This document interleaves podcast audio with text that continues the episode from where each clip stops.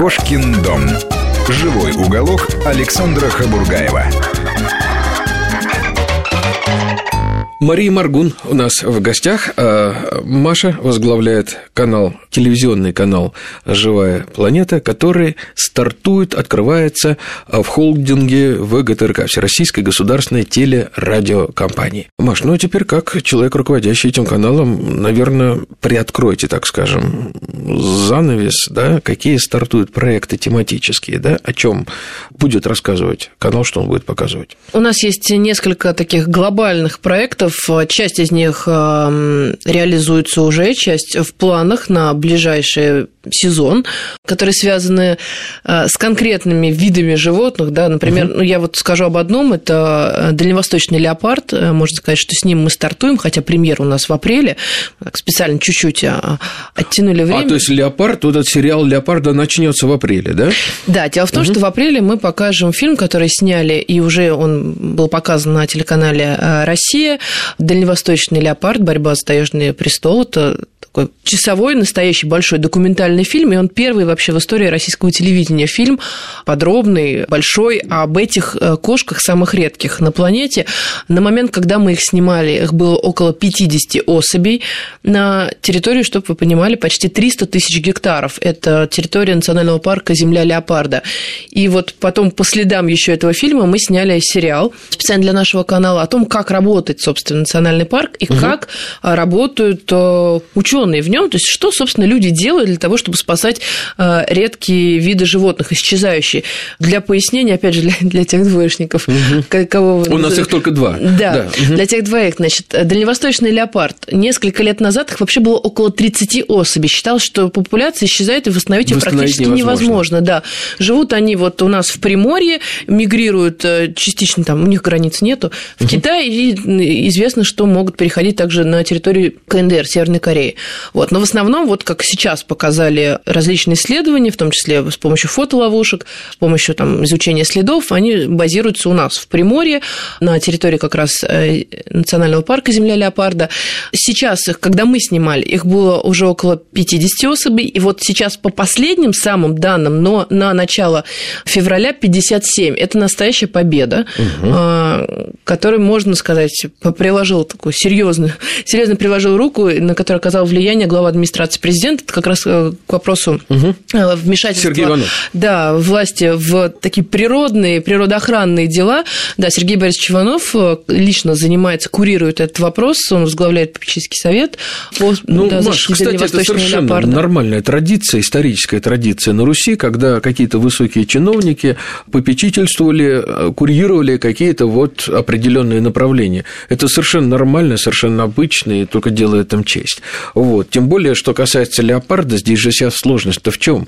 Не в том, чтобы разогнать оттуда браконьеров, но ему же нужно создать устойчивую кормовую базу.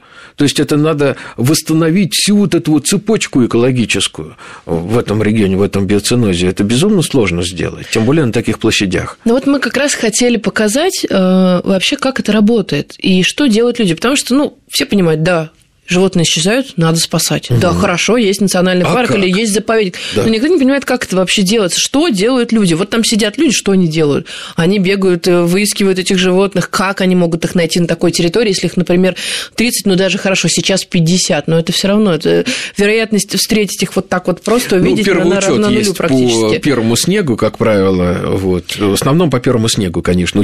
Потом, слава богу, и у леопардов, и у тигров, и у всех крупных хищных у них очень большой терриал э, очень большая охотничья территория, поэтому если здесь следы есть, то рядом можно не искать, надо уже смотреть дальше. Ну, в общем, мы сняли, как работают ученые, что они делают, как они изучают, какое оборудование они используют, оно все современнее и... Фотоловушки и чего там только нету, да. Да. И об этом, собственно, мы покажем сериал после того, как мы покажем фильм о дальневосточном леопарде, о том, э, как они обитают, живут в Приморье. Там у нас такой интересный сюжет, я надеюсь, всем понравится, кто еще не видел его, этот фильм. И потом мы покажем вдогонку как раз наш э, сериал, называется «Истории леопарда», угу. вот, э, о том, собственно, как работает сам заповедник, что там делают люди, такой можно сказать, документальный цикл с элементами реалити-шоу. Угу. То есть, как вот это все работает, как оно все организовано? Как ищут браконьеров, угу. как э, высмат... Браконьеры, они вообще на кого? На леопарда, на тигра или на рыбу? Угу. Как работает отдел охраны? Оказывается, пожары мешают там жить э, леопарду, тигру и людям тоже, которые там жить и работать. Как борются с этим? Э, что делают, собственно, зоологи, биологи? Что они изучают? Что влияет на угу. жизнь и на популяцию дальневосточного леопарда? Как ведут учет котят? Как они, в принципе, по фотоловушкам определяют, что это за особь? Как их зовут? На самом деле у каждого есть свое имя, даже ну, не, не просто они все учтены, да. Конечно. Вот все, об, обо всем об этом наш будет сериал, мы расскажем, как это на самом деле все функционирует. Угу. А, еще один очень важный цикл, который стартует уже с запуском канала это цикл Александра Хабургаева. Ну, ладно, это мы опустим. Как-то ладно, нет, мы не можем это опустить, потому что у нас это одна из главных линеек на ну, канале. Саш, ну вот а, что, а, а, что там самое, на ваш взгляд, важное, скажите Нет? Ну, я скажу, что самое важное для меня, я могу даже рассказать, как это все снималось, и я порывался несколько раз спрыгнуть с идущего поезда, и э, был в страшных обидах, и мы с Олегом, вот с нашим исполнительным продюсером, с Олегом Шумаковым, все время говорю, Олег, ну ведь это не это важно, ну зачем Маша нас заставляет это делать, ведь важно-то вот это. Ну, а потом, в общем-то, мы посмотрели на продукт и сказали, ну, в общем, Маша была права, как это ни странно. И для меня было важно другое. Вы сказали еще одно э, такое ключевое слово, что показать все таки по-новому, э, ну, с полномасштабным использованием всех современных средств, потому что я все таки на телевидении ровно 30 лет, и я самодеянно, самонадеянно считал, что я в этом разбираюсь, я в Дании закончил там операторские курсы, а у меня диплом есть, я сам монтировал, и я вылез из этого поезда буквально лет на пять.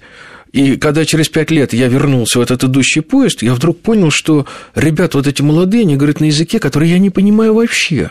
А ты там цитрафин на турбумбундель, а ты турбумбундель на трошечку, а это ешечку на ашечку перекинь. И я не понимаю, что здесь происходит. Столько всего появилось, тут буквально каких-то 5-6 лет, и уже качественно другой рывок. Но Александр уже втянулся на самом деле. Ну, и главное, что начал, зритель да. очень классно поймет и будет слышать, видеть и понимать, все, что рассказывает Александр Хабургаев, рассказывает он невероятно интересно. Ну, и ладно, уже успел надо, побывать, например, в зарослях лотоса. Да, на этом месте я всегда да. плачу. Это мы отдельно расскажем ну, и как? про лотоса. Ну, что мы сейчас будем? Смотрите канал «Живая планета», там все это рассказано. Ну, как же? Ну, нам... вот. А реклама, Александр? А реклама, ну, посмотрит. Наша целевая аудитория посмотрят, потому что ну, мы, мы очень дорожим нашей целевой аудиторией, мы ее долго подкармливали, да, мы ее долго приваживали. Ну, в общем, Александр вот. побывал в зарослях лотоса, в хатке бобра практически, ну ладно, хорошо, не внутри, но снаружи, пообщался с ну, бобрами, да, с птицами, рассказал, наконец, тайну, тайну известную каждому школьнику о том, что Волга впадает в Каспийское море, как, зачем, почему и как там вообще, собственно, все живут как вокруг это происходит, да, как это происходит. Нет, ну на самом деле... Э, Держал гадюку, которую считали черным э, да. сливнем убийцы наши древние предки, Гадюка между прочим. Никольского. Ну, кстати, повезло. Вот в этом плане нам очень здорово повезло, потому что у нас были, мы сняли уже 10 фильмов, и были очень интересные маршруты. Это была, конечно, Дельта Волга, это не только лотосы, это лебеди, это птицы, безумно интересные птицы, и вообще само место по себе уникальное. И я думаю, вот у меня такое двоякое чувство, Маш. Вот эти все заповедные такие места в России, вот как Камчатка, как Дельта Волги. С одной стороны, конечно, хочется, чтобы все это увидели. Есть люди, которые там за безумные деньги бы приехали из других стран, но с другой стороны, как-то вот не хочется вот этот фактор беспокойства, ведь если они начнут сюда косяками вот такими, это же все очень хрупкий мир, очень хрупкий, очень ранимый. Ну, поэтому я надеюсь, что они смогут э, это увидеть э, вашими глазами с помощью нашего канала канала. А, ну, вот, Почему да, нет? Да, Такая возможность предоставляется. Вообще это, конечно, компромисс. И еще один момент. Вот мы смотрим все эти, не будем их сейчас перечислять по названиям, э, знаменитые известные аналоги зарубежные всех этих каналов о живой э, природе, и, как правило, мы видим все там одно и то же.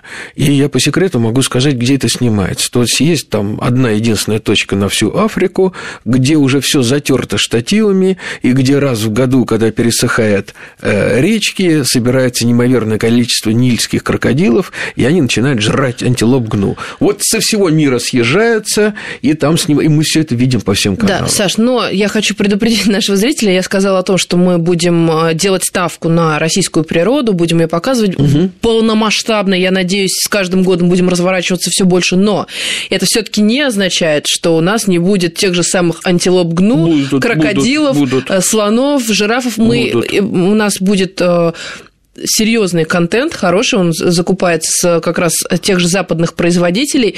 Просто мы то, что сами снимаем, э, мы будем снимать э, Маш, с ну, любовью к России конечно. и о России, будем стараться. Хотя Александр Хабургаев вам скоро расскажет, что он уезжает в Камбоджу и что он снимет там. Ну, что снимем, то снимем, это уж э, как повезет. А, ну, у нас что? У нас не осталось времени. О, у нас осталось меньше минуты, и сейчас идут наши коллеги, они нам доложат, что еще происходит на планете, а потом, потом мы снова встретимся, и, конечно, снова мы с вами поговорим о живой природе, потому что она, она бесконечна и непостижима.